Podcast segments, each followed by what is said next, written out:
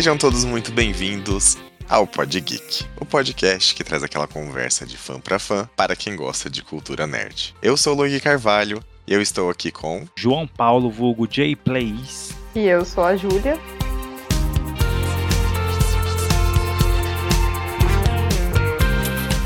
A Júlia é muito concisa, ela não tem muita enrolação, né? Ela é pragmática, eu respeito isso. Eu sou uma pessoa sucinta. Uma pessoa sucinta. Quando a pessoa se descreve como pessoa sucinta, você já imagina o tipo de pessoa que nós estamos falando. Eu ia falar que eu sou uma pessoa sucinta que nem a minha altura, só que eu estaria me zoando. A gente ia chegar nessa parte, Júlia, de falar que você é proporcional à sua altura. O seu humor é proporcional à sua altura. Não, para, o humor é mais baixo. Pessoas baixinhas se estressam mais rápido, porque o, o sangue sobe a cabeça mais depressa.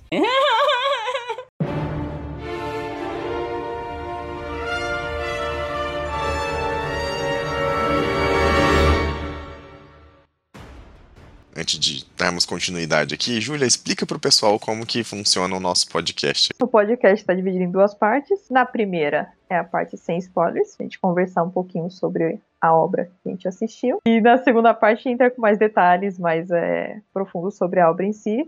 Profundidade. Profundidade. É, escute por sua conta e risco, pois spoilers adoidar. E no final, a nota. Quando chegar nesse ponto em que começarmos a parte com spoilers, vai ter um breve aviso. E aí você pode depois passar para a nota final para ver o que a gente achou em definitivo dessa obra. Your Excellence tried the best fighters who've adventured far and wide, but I promise that you've never met a troop so qualified. Bom, nesse episódio de hoje nós vamos falar a respeito de Vox Machina. E o que é Vox Machina? Vocês devem estar se perguntando para quem não entrou no catálogo da Amazon Prime e de repente passou ali em cima daquele card e viu uma animação sobre RPG. É, é meio que uma animação sobre RPG, né? Sim. E para nós começarmos, antes de mais nada, precisamos da sinopse desse episódio. E a sinopse de hoje fica aos cuidados de João. João, por gentileza, traga-nos a sinopse dessa animação. Certamente que sim. Vamos lá.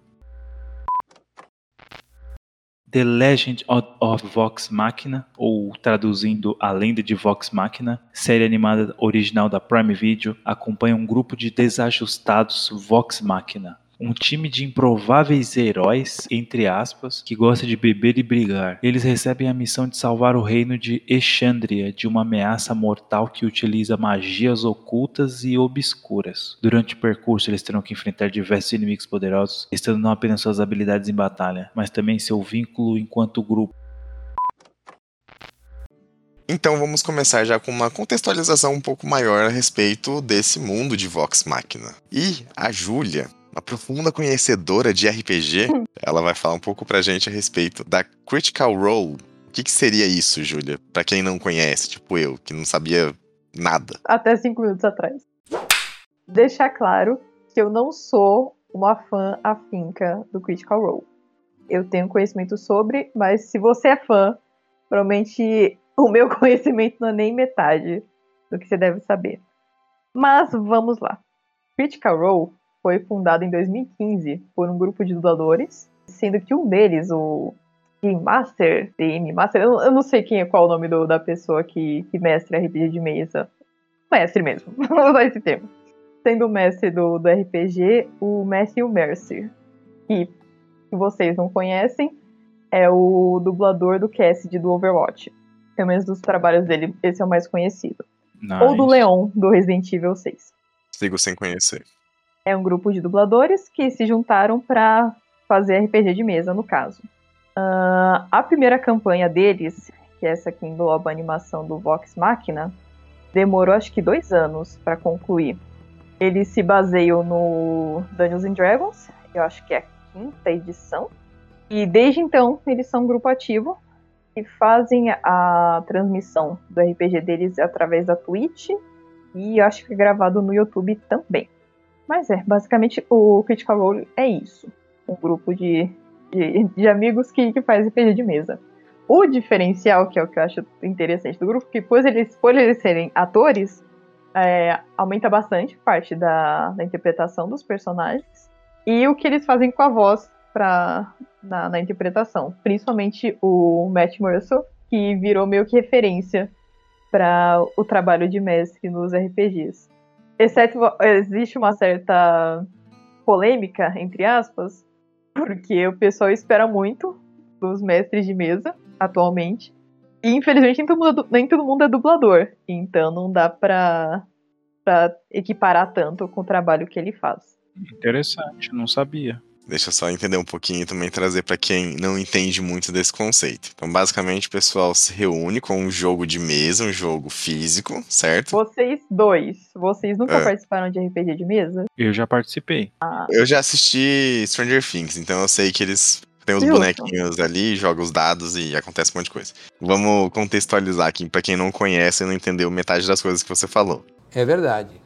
Quer dizer, às vezes não. Então, RPG de mesa seria o que, Júlia? É, então, é engraçado pensar que alguém não, não conheça o que é RPG de mesa, mas é, é, é possível. Então, RPG de mesa, basicamente, eu não acho que seja. Não é obrigatório, mas você pode ter um tabuleiro, um mapa do, do mundo que você vai estar desvendando. É basicamente um jogo que você joga no videogame. Você tem o seu personagem que se aventura pelo mundo para realizar sua missão, enfrentar o mal, coisa assim. E RPG de mesa é basicamente a mesma coisa. Você vai ter o seu personagem, você vai criar a história do seu personagem, que é um diferencial do, do videogame, por exemplo, que você já tem um personagem criado. Você cria a história dele, você pode determinar os poderes que ele tem, personalidade, essas coisas, pontos fortes, pontos fracos e etc. Então é, é algo bem pessoal que você está colocando no jogo. No RPG de mesa você tem o mestre, que seria tipo o narrador da história. Então, por mais que você controle seu personagem, você não controla o resto do mundo. Então você tem o mestre, que vai guiar o participante ou os participantes durante a história. E geralmente você já tem o objetivo criado antes de começar, entre aspas, a sessão. A sessão seria quando você joga. E, a, e o objetivo pode ser muitas coisas. Pode ser também conseguir uma fortuna, enfrentar um inimigo, encontrar uma pessoa desaparecida, etc. É bem aberto essa, essa parte. Sounds interesting. Aí essas pessoas, no caso, se reúnem para jogar e eles são dubladores. Então eles gravam esses jogos e com base nisso surgiu essa história, essa cultura em volta do jogo que eles estão jogando e eles vão jogando e vão narrando. Basicamente é isso? É, então, no caso, eles são dubladores, mas isso é tipo é só uma característica deles. Acho que é, é o que juntou o grupo em si. Mas o Critical Role, quando eles fazem a, essas sessões, são a, os próprios atores ali, eles não estão dublando nenhum personagem nem nada. Sim, é, é um jogo de interpretação. Basicamente. Você cria, por exemplo, Percival. Você cria um personagem da classe humano sem poderes, porém que tem tecnologia. E aí você evolui seus poderes, tipo, você tem que criar uma arma, depois cria uma arma mais forte. E aí o mestre vai e fala assim, por exemplo, a você: Nossa, apareceu um orc na sua frente, o que, que você faz? Aí você fala: Ah, eu dou um tiro na cabeça dele. Ou então você fala: Ah, eu vou dialogar com ele. Aí então você fala: Eu vou seduzir ele. Exatamente. Você decide o que você vai fazer. E você arca com as consequências. É, a única questão toda ação que você toma, ou grande parte das ações que você toma, você tem que jogar um dado para verificar se a sua ação vai ser efetiva ou não. Entra tudo uma questão de, de bônus para a ação que você vai fazer, ou então que você tem desvantagem e tal. Basicamente, você joga um dado, se você tirar um número, eu acho que é baixo, é algo bom. Se tirar um número alto, é algo ruim. Pelo menos o que eu joguei era assim. Matemáticas, hijo. os números não mintem. Conforme você vai se aventurando, você ganha experiência para subir de nível e conseguir novos poderes, melhorar alguma coisa tipo força, inteligência, etc. E, no caso, como eu falei que é baseado no Dungeons and Dragons, quer dizer que é, é um livro, é um livro de regras. O Dungeons and Dragons acho que é o mais popular dos RPGs de mesa. E lá tem as raças únicas, as classes únicas e etc. Então, o que a gente vê no Vox, no Vox Machina é o que você encontra nos livros do Dungeons and Dragons também. E, e, o que é muito interessante, que muitos nerds, muito pessoal gosta, dá para jogar só basicamente com papel e caneta. Sim. Você anota os seus personagens, anota os seus status, tem um livro de regras e papel e caneta e interpretação. É, se você é um fã mais afinco, aí você tem um tabuleiro, tem os personagens em miniatura, tem uma coleção de dados, etc. Mas aí é não interfere se você tiver muito ou poucos recursos para jogar. O que conta mesmo é a criatividade. Acho que agora todo mundo conseguiu entender. Eu consegui entender, eu não entendo nada disso, então eu consegui entender. Se o Luigi que é burro conseguiu, Exatamente, ó. Se eu que sou burro conseguir entender, todo mundo consegue entender. É isso aí. Esse é o nível. Bom, e aí a gente tem a aventura em si, né? Então agora a gente vai falar um pouquinho a respeito do mundo de Vox Machina, que é a animação baseada no jogo do RPG e na Critical Role ali, tudo que acontece. Agora a gente vai entender sobre a série, sobre esse mundo. João, fala um pouquinho pra gente sobre este universo. primeiramente, é um universo único. Não é um universo que nem a Júlia falou, Senhor dos Anéis, qualquer coisa. Mas assim, deu pra perceber, não foi explicado, não foi muito. Mas assim, ficou muito óbvio que é um universo baseado em Dungeons and Dragons e as suas classes, as suas lógicas. Ah, agora eu entendi! as mesmas classes que tem em um tem em outro. Então, basicamente é isso. É um, é um mundo de Dungeons and Dragons. É uma história, uma, uma partida, uma sessão de RPG de Dungeon inserida no, na- no mundo de Dungeons and Dragons. Pelo que deu pra perceber nos episódios da primeira temporada, é um mundo bem amplo, com muitas possibilidades. Os personagens falam muito que foram pra tal cidade, cidade isso, cidade aquilo, tem uma história, tem ah, mas você sabe o que aconteceu em tal lugar? Então, assim, eles já rodaram bem. Porém, no desenho mesmo, eles só vão para duas. Se quiser contar a história, tem história para mais de metro. Resumindo bem o mundo, é um mundo de uma sessão de RPG de Dungeons and Dragons. Bem colorido, bem divertido, bem diverso. Literalmente bem diverso. E esse mundo fictício, né? Exandria, Exandria, depende como você ouviu ali na dublagem, né? Ou leu ali na legenda. Vocês assistiram dublado ou legendado? Dublado. E você, Júlia? Olha, Ela está com vergonha. de, de eu puxar tanta sardinha pro Matt Mercer, eu vou dizer que eu achei legendado. Good job. I am so proud of you. É assim que se faz. Não, eu- mas eu vou deixar claro que eu assisti legendado, justamente porque o grupo é formado por dubladores. E eu falei, não, eu tenho que ter experiência com Tem a que voz dar uma deles. moral. É, tipo, não pode ver se a dublagem tá boa ou ruim, mas eu vi legendado essa, essa animação. Certo. E sobre esse mundo fictício que a história se passa, o que você tem pra nos contar a respeito? Ju? Mais do que eu já falei? Não, não, agora é sobre só sobre esse universo fechadinho ali da série. Olha, também eles usam o termo pra Taldorei. É, é, acho que basicamente o que a gente podia falar sobre o mundo em si é isso. Se limita só nesse, nesse continente, não acho que tenha outros. E se tem, acho que não é explorado. Mas, como a gente tem vi- visto durante a, a série, que tem uns seres meio cabulosos, pode Uhum. ser que eles venham de outros lugares. Mas acho que o lugar físico em si, eles só vão se limitar nesse, nesse continente. Uma coisa interessante, um detalhe em relação a essa série, que essa série ela só foi possível graças a um financiamento coletivo. E Hum. esse financiamento coletivo ele quebrou os recordes da plataforma de crowdfunding que estava sendo feita a campanha. E ele arrecadou mais dinheiro pro projeto do que era esperado. Então ele Que alcançou precisava. 11 milhões de dólares. Shut up and take my money! É, é por isso que eu quis deixar claro que eu não sou uma das fãs do Critical Role, porque eu sei que tem gente que é muito, muito fã dele. Então, só pra deixar registrado que eu não sou uma delas. Pra alcançar 11 milhões dentro da plataforma, então era pra ser basicamente bem fechadinho, um episódio ou outro, né? E eles conseguiram tanto dinheiro que conseguiram fazer uma temporada inteira.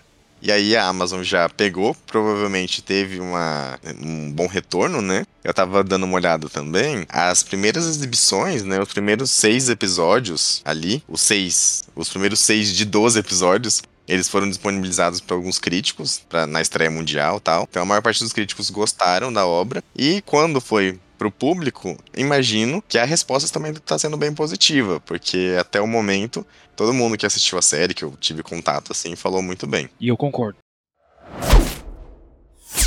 A gente comentou a respeito desse contexto, do mundo, agora a gente vai falar um pouco a respeito dos personagens em si, né? Que são um grupo bem diferenciado. são sete personagens. João, fala sobre alguns desses personagens pra gente aí. Eu vou falar primeiro de uma das minhas personagens favoritas, que não era favorita, depois se tornou. Podia ser melhor trabalhada, mas bem. Que é a Pike. Tem até o nome inteiro, ela tem até um sobrenome, a Pike Trickfoot, que é uma, acredito que uma anã, tô errado, não sei, gnoma? Não, é eu uma acho anã. que é da Gnoma também. uma anã e ou gnoma, I don't know, que é ela é sacerdote, curandeira do grupo, né, por assim dizer. Tem a uma outra personagem que também tem poderes da luz, poderes que cura, porém não é a função principal dela. Ela costuma ser um tipo mais um suporte, entendeu? Pra quem sabe o que é um suporte, bem, não vou explicar agora, mas é isso. Quem não sabe vai continuar sem saber. Talvez até o final do episódio você saiba. Eu não estou aqui pra ensinar. Que deselegante. Ela é a perso- uma das personagens mais equilibradas psicologicamente do grupo, né? Que ela sai mijando nos lugares, ou querendo quebrar as coisas, ou destrancando porta, ou querendo invadir os lugares. Ela é a mais, gente, calma, vamos calma, vamos pensar. Vamos raciocinar aqui comigo. Isso tem a ver também que ela deve ter uma religião, né? Deve ser, deve ter diversos ensinamentos, diversos amarras, assim, por assim dizer, na religião dela, né? Aquele clichê todo de, de ser certinho, não sei o que, etc, etc. Apesar de ela não ser, não ser pros padrões da religião dela. Os padrões do grupo, do grupo ela é. Bem, ela é a sacerdote, para quem não sabe, sacerdote, a função dele é curar ou usar habilidades relacionadas à luz ou à fé, coisas divinas, sagradas. No geral, ela é aquela pessoa tipo firme, de personalidade firme, pé no chão, e que sempre que um personagem se machuca ou se fere, ela vai e cura. Então ela também é, querendo ou não, é um apoio psicológico, é aquela pessoa que sempre eles vão quando estão com problemas. Por isso que eu gosto muito dela. É meio que a função dela ela é obrigada, Yeah. mas é uma algo muito é, recompensador, imagino eu. Assim. Um outro personagem que eu gostaria de falar é o Grog. Basicamente a função dele no grupo ele é o, o tanque, né? Ele é o músculo, ele é o cara que quebra as paredes, que sai. Tipo assim, a gente precisa invadir o lugar. Qual é a estratégia? Manda ele correndo na frente e depois a gente pega os, os caras por trás. Pai, para. Tô impactada. É isso. Manda ele pra chamar atenção pra apanhar lá sozinho. Depois começa a briga de verdade. Ele parece que é muito, muito íntimo da Pike. Algumas vezes eles deram a entender que eles já se conheciam antes de entrar pra Vox Machina, mas que eles já foram parceiros antes de entrar nesse grupo. O Grog é um cara que ele bate primeiro e pergunta depois. Ele é muito forte, resistente, resiliente. E é isso que ele faz. Ele sabe que ele é forte, difícil de derrubar, então ele pega o machadão e sai dando na cabeça das pessoas, dos monstros, das coisas. Ele não, não tem uma personalidade muito profunda. Ele é um fortão tapado que tem os amigos dele e você quer ser amigo dele, nunca inimigo. Basicamente é isso. E você, Júlia, você tem alguns personagens que você gostaria de dar um- uma introdução? É, bom, eu só quero dizer também que eu sou muito fã da Pike, melhor personagem. That's suspicious. That's weird. Mas eu vou falar sobre a Kaylet, ou a Kiki, a meia elfa, que é, por sinal um traço meio comum nesse grupo. Faz parte do grupo dos Ashari. Os Ashari não deu pra entender muito bem, pelo que é passado na série. Talvez quem é mais fã de Dungeons, and Dragons tenha entendido melhor o que, é esse grupo em si. Mas pelo que eu olhei um pouquinho sobre, é um grupo formado por várias raças. Que eu achei que fosse a, o clã dela ou coisa assim.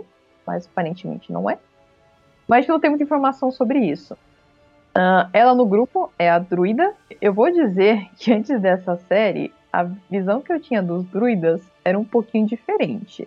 Eu achava que eles usavam poderes só relacionados a árvores e aos animais, que são poderes que ela usa. Mas também mais pra frente ela usa poder de fogo, poder da luz, etc. Então eu fiquei meio. Talvez o meu conhecimento sobre druidas não seja tão, tão extenso quanto eu pensava. A Kaylet é uma personagem com a personalidade que eu geralmente não sou fã.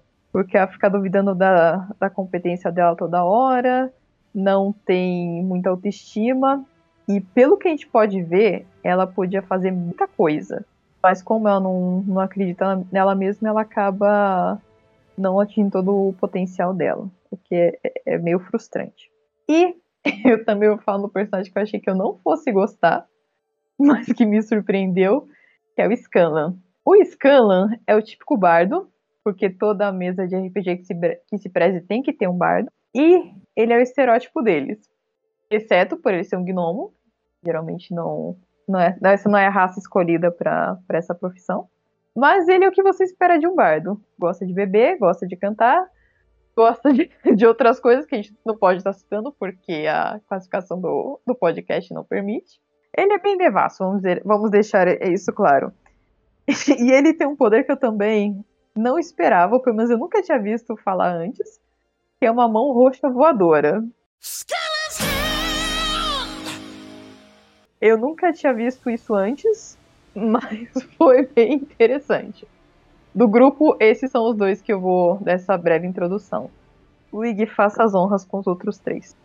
Os outros dois personagens são juntos introduzidos na série porque eles são gêmeos. Eles são meio elfos, é o Vex e a Vax. Não é o contrário, não? O Vax e a Vex? Tanto faz, a ordem não muda muita coisa, não. Eles falam isso na série o tempo todo, tanto faz. Eu acho que é, é o Vax e a Vex, mas enfim. É, não, só isso- em relação a isso, de boa.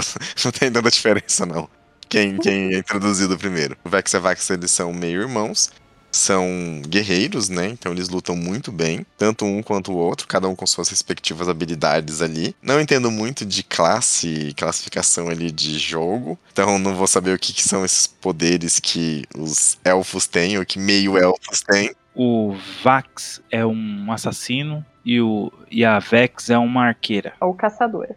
Ou caçadora. Então é isso. É, esse daí é o poder que eles têm. E aí a gente tem o humano do grupo, que é o meu personagem favorito, que é o Percy. Então ele é um humano e ele tem uma arma e uma pontaria letal, no caso. É isso. Essa é a habilidade dele. Mas grande parte da história, da trama, gira em torno da história pessoal dele e de coisas que aconteceram no passado, que a gente vai tratar mais pra frente. Mas em geral é meu personagem favorito, então deixei ele por último justamente por causa disso. E aí a gente tem os nossos sete personagens introduzidos, são os sete personagens principais que a gente vai ver ao longo da animação. Júlia? Eu de novo. Não, não.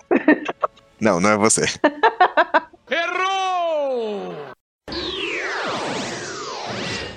Antes da gente prosseguir aqui, eu queria só trazer um assunto que eu acho que é interessante. O que acontece? Nos últimos anos, tem acontecido de saírem muitas animações adultas. Então, quando a gente fala de animações adultas, não são animações pornográficas, tá? Calma aí, cara. Sexual chocolate, baby! não são animações adultas no sentido sexual da coisa. São animações adultas no sentido de que são temáticas para adultos, né? Não são animações criadas para crianças. Também são conhecidas como séries de animação.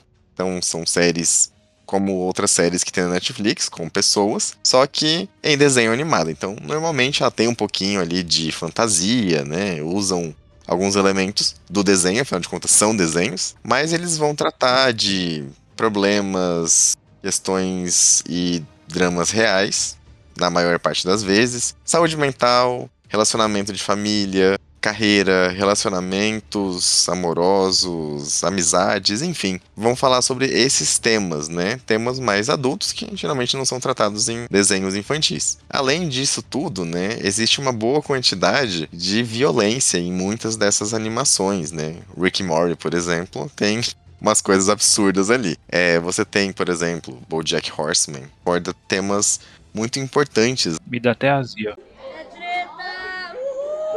Ô, garoto, você tá falando mal de BoJack Horseman? Não, eu tô falando que o tema dele é muito pesado.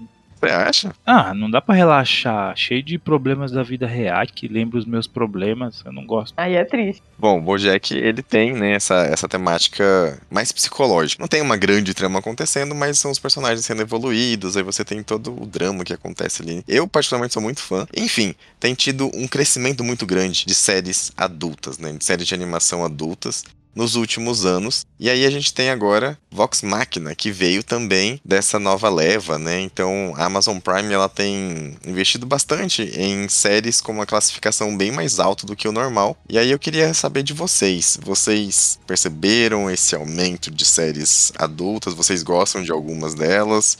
Vamos começar com você, João. Com certeza, absolutely, eu andei percebendo o aumento nessas nesses desenhos adultos, né, que basicamente são animações com temas adultos, que normalmente seria daria uma série, daria algo live action, porém eles simplesmente fazem animação. Aqui em casa mesmo direto a gente tá assistindo uma. A Raquel tá assistindo agora uma F for the Family da Netflix, F de família e diversas outras. Essa Vox Machina também é, é bem divertida, é bem alegre, colorido, mas tem violência, palavrão, temas pesados, etc. Eu acredito que isso é devido ao público, cara. Não sei se vocês conhecem alguns jovens ali beirando os 30 anos ou após um pouquinho, até uns 33, que cresceram vendo desenhos, vendo animes, etc. E ainda vê algo em animação, ele já brilha o olho. Não sei se vocês conhecem jovens assim. Talvez vocês três, nós três. vocês três. Caraca, quem mais que tá aqui? O Jacinto, o encosto que fica ouvindo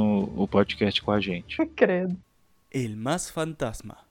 Então eu acredito que seja um público, um público que aceita. O público é a gente, cara. São jovens adultos que aceitam ver uma história, ver uma história bem contada em animação.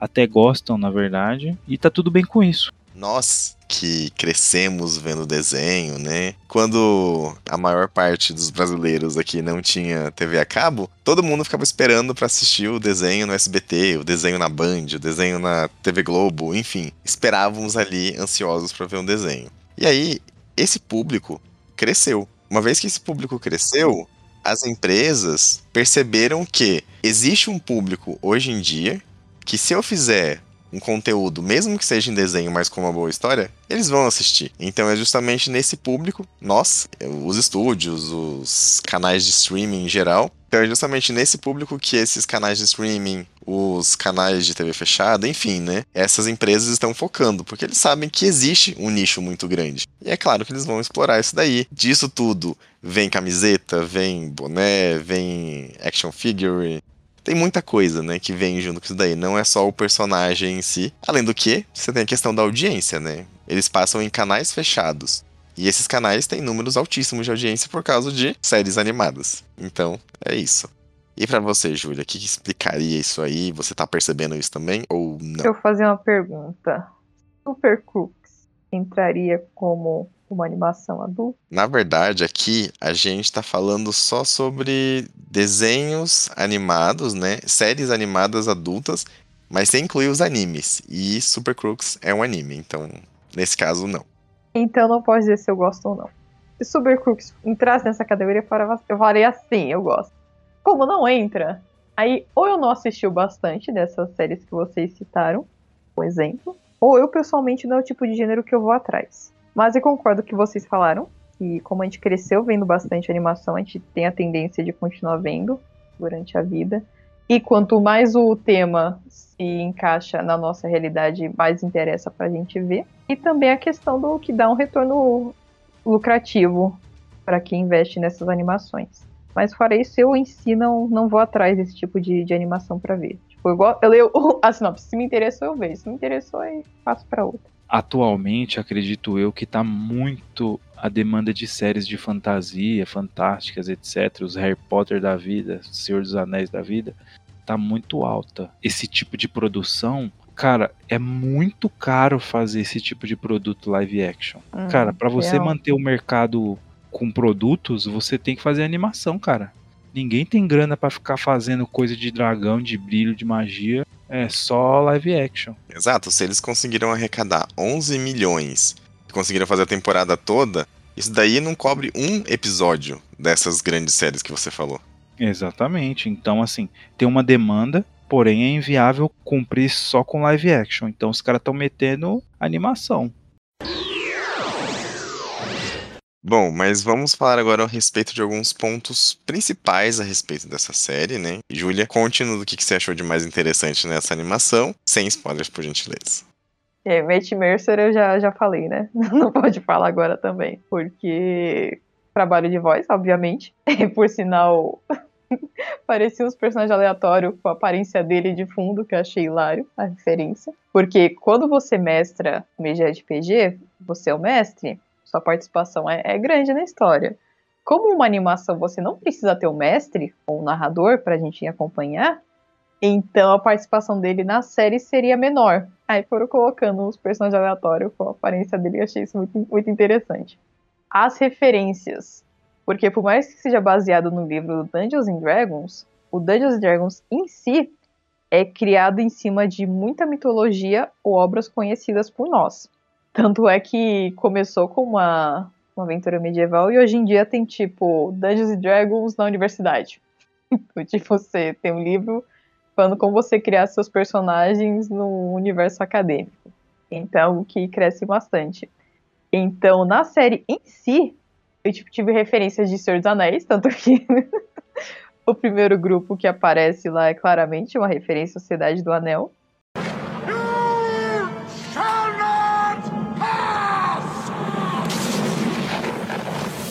Uh, eu tive referência a Dragon Age, que é um jogo de videogame que não tem nada a ver com RPG de mesa, pelo menos eu não joguei RPG de mesa de Dragon Age e eu senti umas, umas referências ao jogo.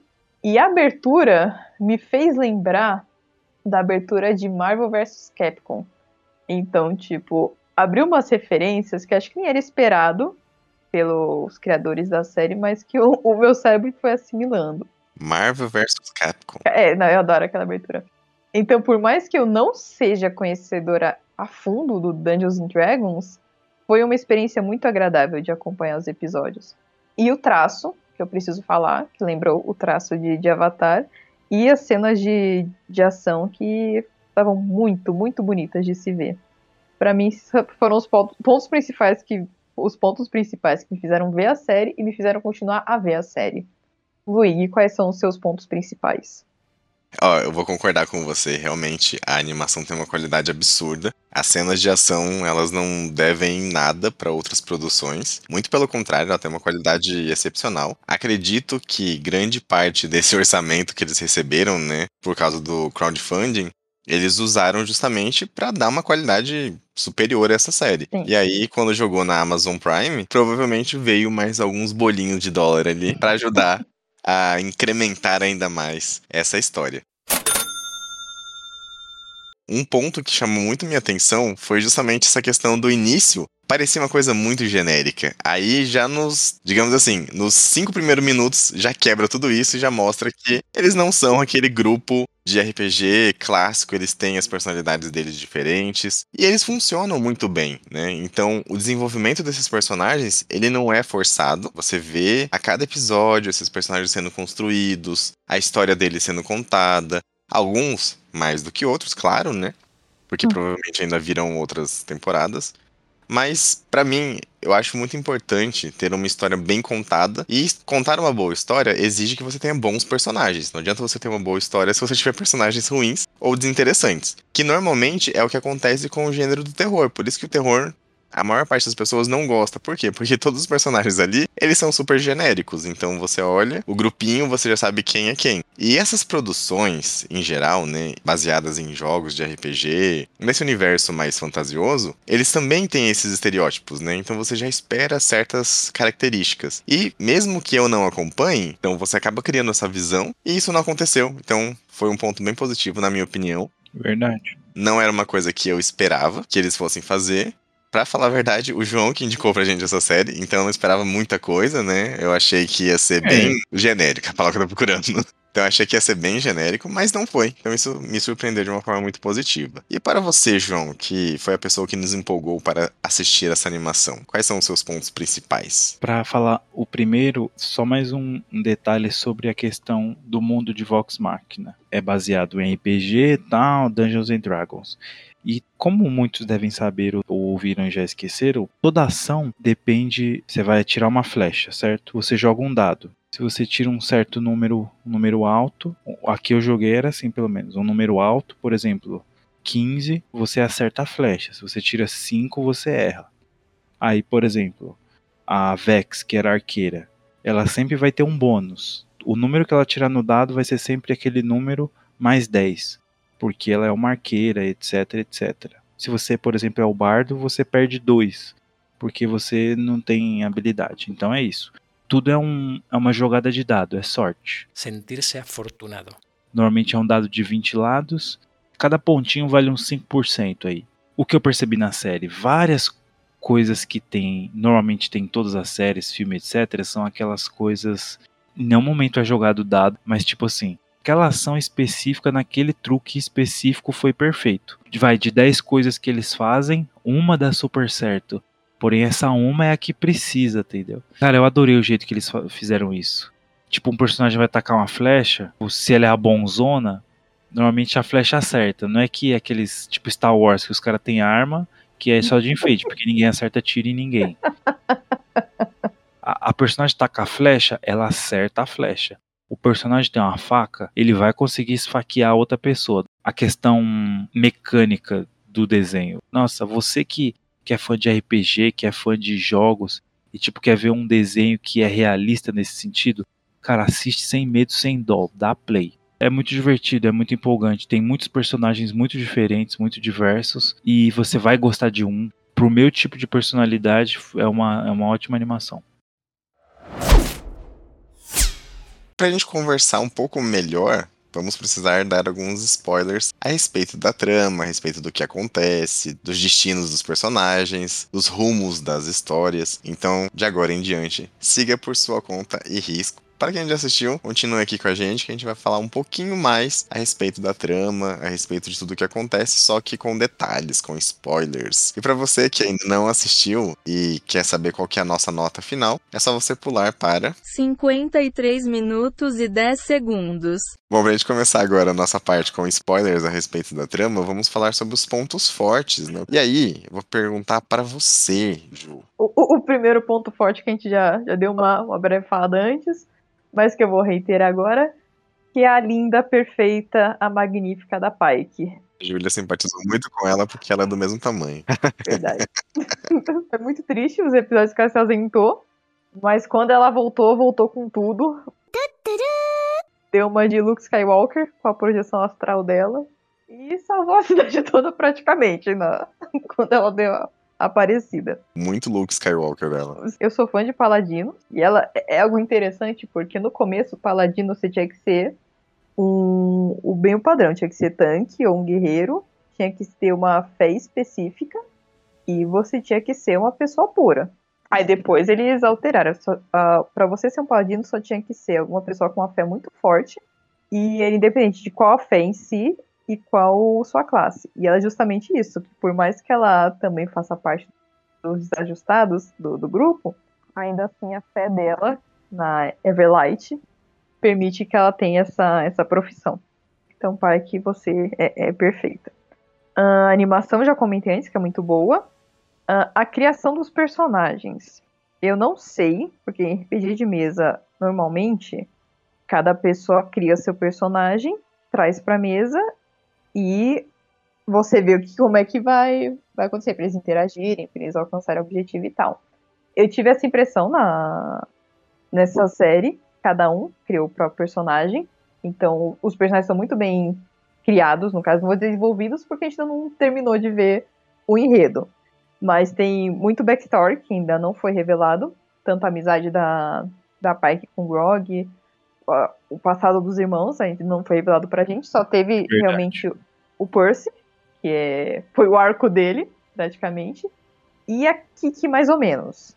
Não, não teve tanta informação sobre de onde ela veio, mas é, a personagem em si foi bastante trabalhada nessa parte, ou pelo menos bastante mostrada. Então, sim, a criação dos personagens é um ponto fortíssimo.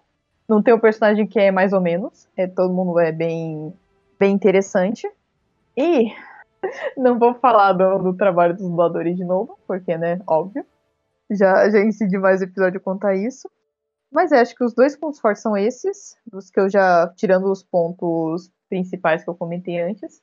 Pontos fortes para mim seriam esses. Ah, e também os vilões. A gente tem os protagonistas que são bem interessantes e também tem vilões que são muito bem interessantes. E também, mais uma coisa que eu comentei antes, que é bom reforçar, que como não tenho tanto conhecimento do Dungeons and Dragons e eu não cheguei a acompanhar o, as sessões do Critical Role, ainda assim deu para acompanhar bastante. Eu não me senti perdida. Foi algo, entre aspas, bem didático para acompanhar a história. Mas é, acho que pontos fortes para mim são esses. Então, João, quais são os seus pontos fortes para Vox Machina?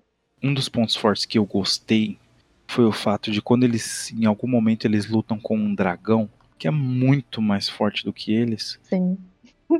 Os ataques normais não funcionam no dragão, não furam o dragão, não fazem nada com o dragão. Então eles meio que precisam acertar um, um ataque crítico, numa área crítica, para esse dragão poder ser trabalhado, por assim dizer. E aí eles acham e conseguem.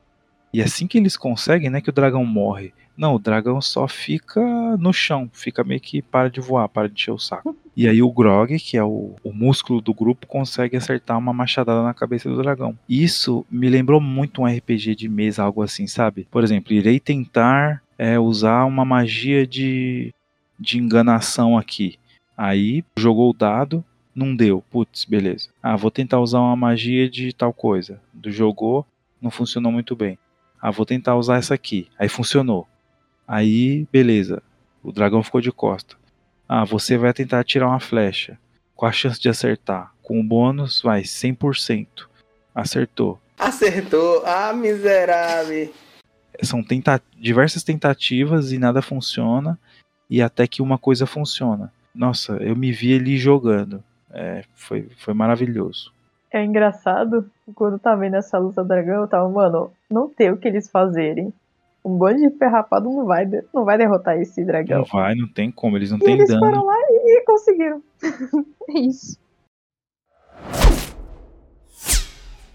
A introdução deles no bar já mostra muito bem quem são esses personagens. Tipo, arranjando briga, problema, cortando a mão das pessoas de gra gratuitamente, sabe? E ainda eles falam que foram expulsos de todos os bares do continente. Todos. Ah, é gostosinho de assistir para quem gosta de jogos, RPG, classes, isso tem, eles fazem referência a praticamente tudo desse universo de Dungeons and Dragons. Qual que foi a referência principal aí que você pegou? Que só quem gosta de RPG ia pegar essa referência. O Tesouro do Dragão. O, a caçadora tem um, um pet. Todo mundo normal e a caçadora, por acaso, tem um. Tem um urso. Pet. Sim, isso é muito coisa de RPG, meu. Então, eles ficam fazendo essas referenciazinhas, mesmo que fora de contexto, uma habilidade muito específica daquela, da classe daquele personagem. Achei muito bom. E você, Luiz? Olha, eu vou começar dizendo que um ponto forte para mim foi a história do Percy. Não só por ele ser o meu personagem favorito ali, Aham. mas porque toda a trama dele foi muito bem desenvolvida, né? O Percival de Rollo, né? Então a família dele, toda essa história da traição, como eles foram substituídos pelos Whitestone, o nome dos vilões, nem lembro o nome dos vilões. Ah, não, acho que Whitestone é o nome da, da cidade. Eles Bridgestone, alguma coisa. Bridge alguma coisa. É, são os Briar, Briarwoods. Brian Woods, isso. Toda a história da família dele, como que eles eram uma família rica, né? Não era, não era só uma família rica, na verdade, era uma família que tinha a liderança daquele lugar, como isso mudou a cidade em si. Então a história começa com ele sendo a guarda de elite do rei. E aí depois mostra ele salvando um outro vilarejo. E aí isso vai mostrando como eles vão se tornando heróis aos poucos. Na verdade, eles não estão ali para isso. Eles não nasceram com o chamado para ser heróis. Basicamente vai acontecendo. Cada personagem vai colocando a sua relação um com o outro, suas amizades é, em no holofote ali e vai mostrando, né? Cada um deles de uma forma individual. Um ponto bem positivo para mim foi que assim, diferente, por exemplo, do que acontece com alguns grupos disfuncionais, que aí no fim eles se tornam amigos e pronto sabe? Não, eles colocam assim, olha, você quer nossa amizade? Então você precisa confiar na gente, você precisa confiar e contar as coisas. Você precisa disso e daquilo. Não é simplesmente gratuito, aconteceu e pronto. Então achei bacana isso daí, como eles vão interagindo como equipe. Claro que tem personagens que interagem, que interagem bem mais um com o outro do que a maioria deles. Mas é bem positivo isso. Achei que a história principal do Percy conseguiu carregar bem a trama e desenvolver os personagens à medida que ela ia acontecendo. Isso que aconteceu com a Pike, né, dela se afastar, dela precisar é, ir conversar com a entidade, a Everlight. Então, foi bem bacana como eles colocaram um rumo diferente para ela. Isso foi essencial para a história. O fato dela não estar presente e o fato dela estar presente. Gostei bastante da luta final deles ali naquela parte do templo onde eles estavam. Então, no geral, eu gostei muito da história em si. E aí, eu queria já puxar um ponto fraco para mim. Oh no. Oh crap. Acredito que a série ela tem talvez justamente por esse sistema que vocês falaram sobre a questão de ah, ah, vamos jogar o dado e ver o que, que aconteceria com esse poder, se daria certo, se não daria certo. Isso aí acho que no jogo ele funciona super bem. Na série já não funciona muito bem. Por quê? Porque ela tem uma quebra muito grande de um personagem que tem uma habilidade que ela funciona super bem no momento, na outra já não funciona. Ou habilidades que simplesmente surgem e aí acabam com a mesma rapidez. Não tem uma lógica causal dentro da série. Dentro de uma série, você tem que ter uma lógica. Não adianta você fazer só para um nicho que conhece. Então você tem que ter uma explicação do que, que esse personagem faz, nem seja uma conversa, mas uma linha ali só para explicar o que, que acontece, da onde que vem o poder, mas não que seja um ponto super fraco, vai acabar com a série por causa disso. É só um ponto que eu não gostei muito. E só reforçando em relação à animação, esse é um outro ponto forte que eu queria trazer, que a gente já comentou até, mas realmente, essa luta final que eles tiveram dentro do templo e o efeito que tem o Percy com a máscara. Foi, foi fenomenal. A estética ficou muito boa, ficou bem diferente. Não fazia tempo que eu não via uma qualidade tão grande assim. Nós tivemos Arcane, que teve uma qualidade excelente, mas em animação mesmo, animação, um desenho simples, né? Mas com uma qualidade muito boa. Então achei que isso foi fantástico. E aí, e vocês? Eu não achei nenhum ponto negativo. Perfect. Tô brincando. Teve um, uma, uma ou duas coisas que eu não diria nem pontos negativos, algo negativo, assim, um ponto fraco. São coisinhas que me incomodaram um pouco. Diga-nos. Na segunda saga, na, na saga do Percival lá dos Briarwood, eu observei que eles deram uma esticada. Eles botaram uma barriguinha ali. Concordo, realmente. Deu uma, deu uma esticadinha ali, deu para perceber uma barriguinha nessa história. Então, botaram uma barriguinha ali. Cara, se eles tivessem dado uma encurtada ali, eles conseguiam pôr mais um arco. Nem que fosse um arco, tipo, curto, de três episódios, sabe? Algo bem legalzão. Os arcos nessa primeira temporada, eu achei que eles foram mal divididos, por assim dizer. Porque o primeiro arco, ele é tão curtinho. E aí, quando começa o segundo, você não espera que vai começar naquele ponto. E simplesmente ele começa e segue até o final. É, ele se estica. E aí quando chega o final, você pensa que vai ter alguma coisinha a mais e acaba a temporada ali. Eles dão a entender que eles conseguem fechar, abrir e fechar uma história rápido. Não, não tô falando que foi ruim ou que tem enrolação. Outro ponto que eu me incomodei um pouco. Eu, eu acho que algumas partes tem umas piadas muito fora, sabe? Tipo, nas partes de ação, às vezes, parece que eles falham, sabe? O roteiro força a mão um pouquinho pra, pra embromar, sabe? Ai, nossa, mas tanta coisa, isso é um detalhe besta. Tá, mas eu tenho que falar um ponto fraco e eu só achei esse. É isso aí. Fala aí, Júlia. A arma do, do Percy dava um, um gap meio estranho, porque eles estão no mundo medieval, entre aspas, e ele lá com uma arma de fogo. Tá bom se for considerar que foi o, o conhecimento que o demônio passou para ele e tal, etc. E ok, é mais justificável.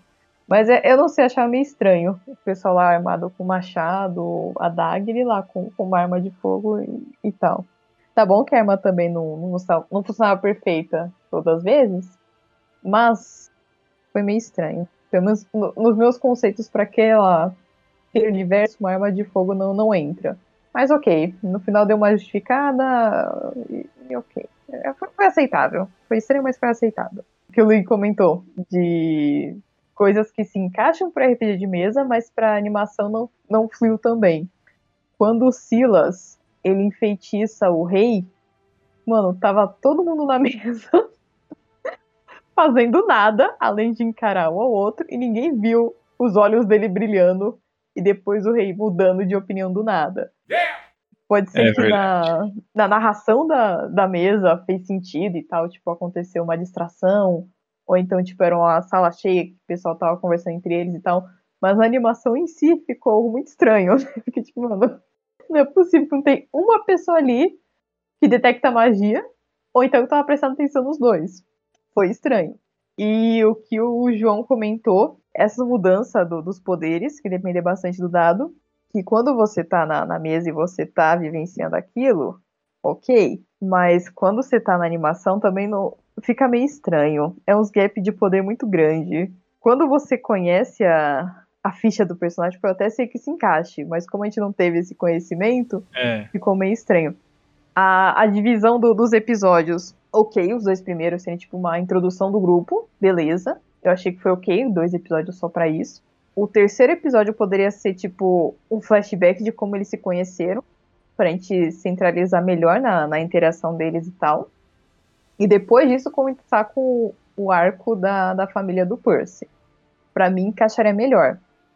Como eu falei que a, o Vox Machina foi uma sessão que durou dois anos, então eu acho até ok ter durado todo esse período, esse arco do, do Percy, considerando que os outros arcos vão ter essa mesma proporção.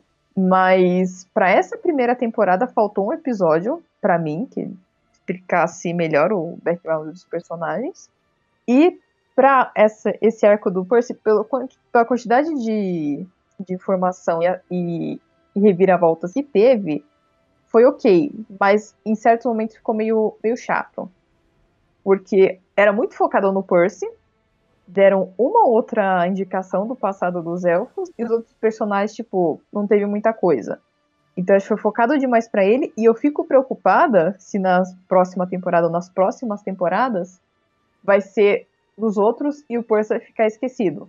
Não vai ter mais desenvolvimento para ele. Mas é, então, os pontos fracos em si foi esse arma do, do Percy, que pra mim não, não, não combinava com o mundo. Essa divisão do, dos episódios, para mim que faltou um episódio mais introdutório para a gente se encontrar melhor com os personagens, porque para quem acompanhava as, as sessões do Critical Role, pode ser que era tranquilo. São personagens que você conhece, você já tem uma noção do como eles são, então, para eles poderia não ter feito diferença, mas para mim faltou um conhecimento antes do, dos personagens para o que eles iam enfrentar depois. Introdução mais individual, né? É, pelo menos como eles se conheceram. Só. Ou então, tipo, uns 15 minutos. Ah, é, esse, é, esse é o Grog e essa é a Pai, que eles estão juntos uh, fazem 5 anos, se conheceram numa taverna e etc, etc, etc. Qual foi outro ponto que eu concordei com você, Luiz? Que faltou a cabeça. Me... Agora eu esqueci. Pra criticar, ela concorda. Não. é que eu tô querendo deixar meus pontos fracos claros. A leitura de um RPG de mesa pra animação. Ficou umas coisas que ficou meio estranho. E o ponto fraco final, para mim, imperdoável, que no mundo de medieval, com dragões, etc., no meu imaginário faltou um ou mais personagem barbado no, no núcleo principal dos personagens. Aí entra nesse caso o seu fetiche estranho eu, com barbas. É o meu ponto fraco. Só um adendo em relação aos pontos negativos ali. Não que faltou, mas eu acho que talvez fosse necessário colocar algum desses sete personagens como um líder da equipe, efetivamente. Porque você não tem um líder definitivo. Então, meio que cada um toma suas próprias decisões. Talvez seja uma coisa que ainda vai ser instituído mais pra frente. Mas aí eu queria só deixar registrado esse ponto que aqui e fez falta. A Vex se vê como líder. Ela se vê como líder, mas nem todos é. eles respeitam ela como líder. Isso, mas a própria Kiki também fala. Ao meu ver, todo mundo é meio que um co-líder aqui. Tudo bem, ok. Isso é ótimo. Só que aí dentro de um ataque, quem que vai coordenar? Entende? No fim, cada um faz o que quer. Isso é. É, mas eu acho que isso faz parte da personalidade da equipe também. Meio que quando você deixa um líder óbvio, cara que é fã do Grog, o cara que é fã do, do Scanlan, o cara, ai, sai daqui, meu, não quero líder não, eu quero ser independente. Tipo, meio que os mais assim se incomodam, entendeu? Sim, sim. É que o ataque acaba não sendo tão efetivo, é só, é só esse meu ponto, entendeu? Com certeza. É um ponto fraco desse grupo, ele é descoordenado.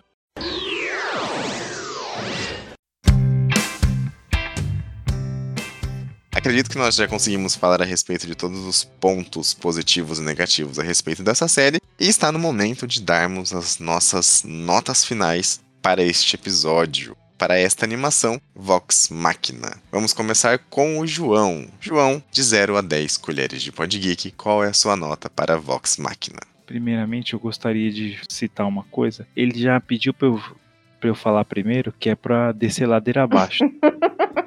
Vai começar lá em cima. Olha, mas tudo bem.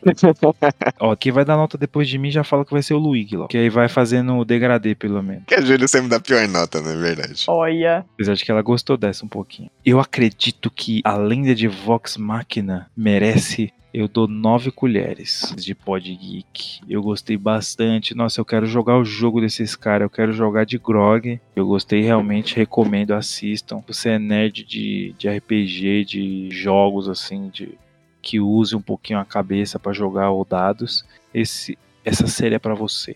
E você, Luigi, quantas colheres você acha que deveria ganhar essa série maravilhosa? Talvez nove também? Ele querendo me influenciar pra eu dar na minha nota. Jamais. De 0 a 10 colheres de pod geek. Quantas será que vale essa obra? Na minha humilde opinião, 9,5. Oh, já foi descido ao contrário aqui. É o contrário. Por que 9,5? Bom, por tudo que eu já falei aqui, né, ao longo do episódio, em relação aos pontos positivos, negativos. Por mais que tenha seus pontos negativos, e tem, eu ainda vou dar essa nota pelo meu coração. Se divertiu muito. Que fofo pelo meu coração, que gostou muito desta animação. Eu realmente me diverti bastante assistindo. Eu ficava ansioso, esperando já o próximo episódio da próxima semana. Que eu assisti conforme foi lançando. Eu gostava bastante de acompanhar, inclusive quando saiu o último episódio, eu fiquei um pouco surpreso, porque acabou e eu fiquei, legal, semana que vem vai ter mais. E aí eu descobri que não, que acabou a temporada ali. Emotional damage! No geral, eu gostei bastante. Estou ansioso pela segunda temporada, que já foi confirmada. A gente esqueceu de comentar isso aqui, mas já foi confirmada a segunda temporada. E é isso.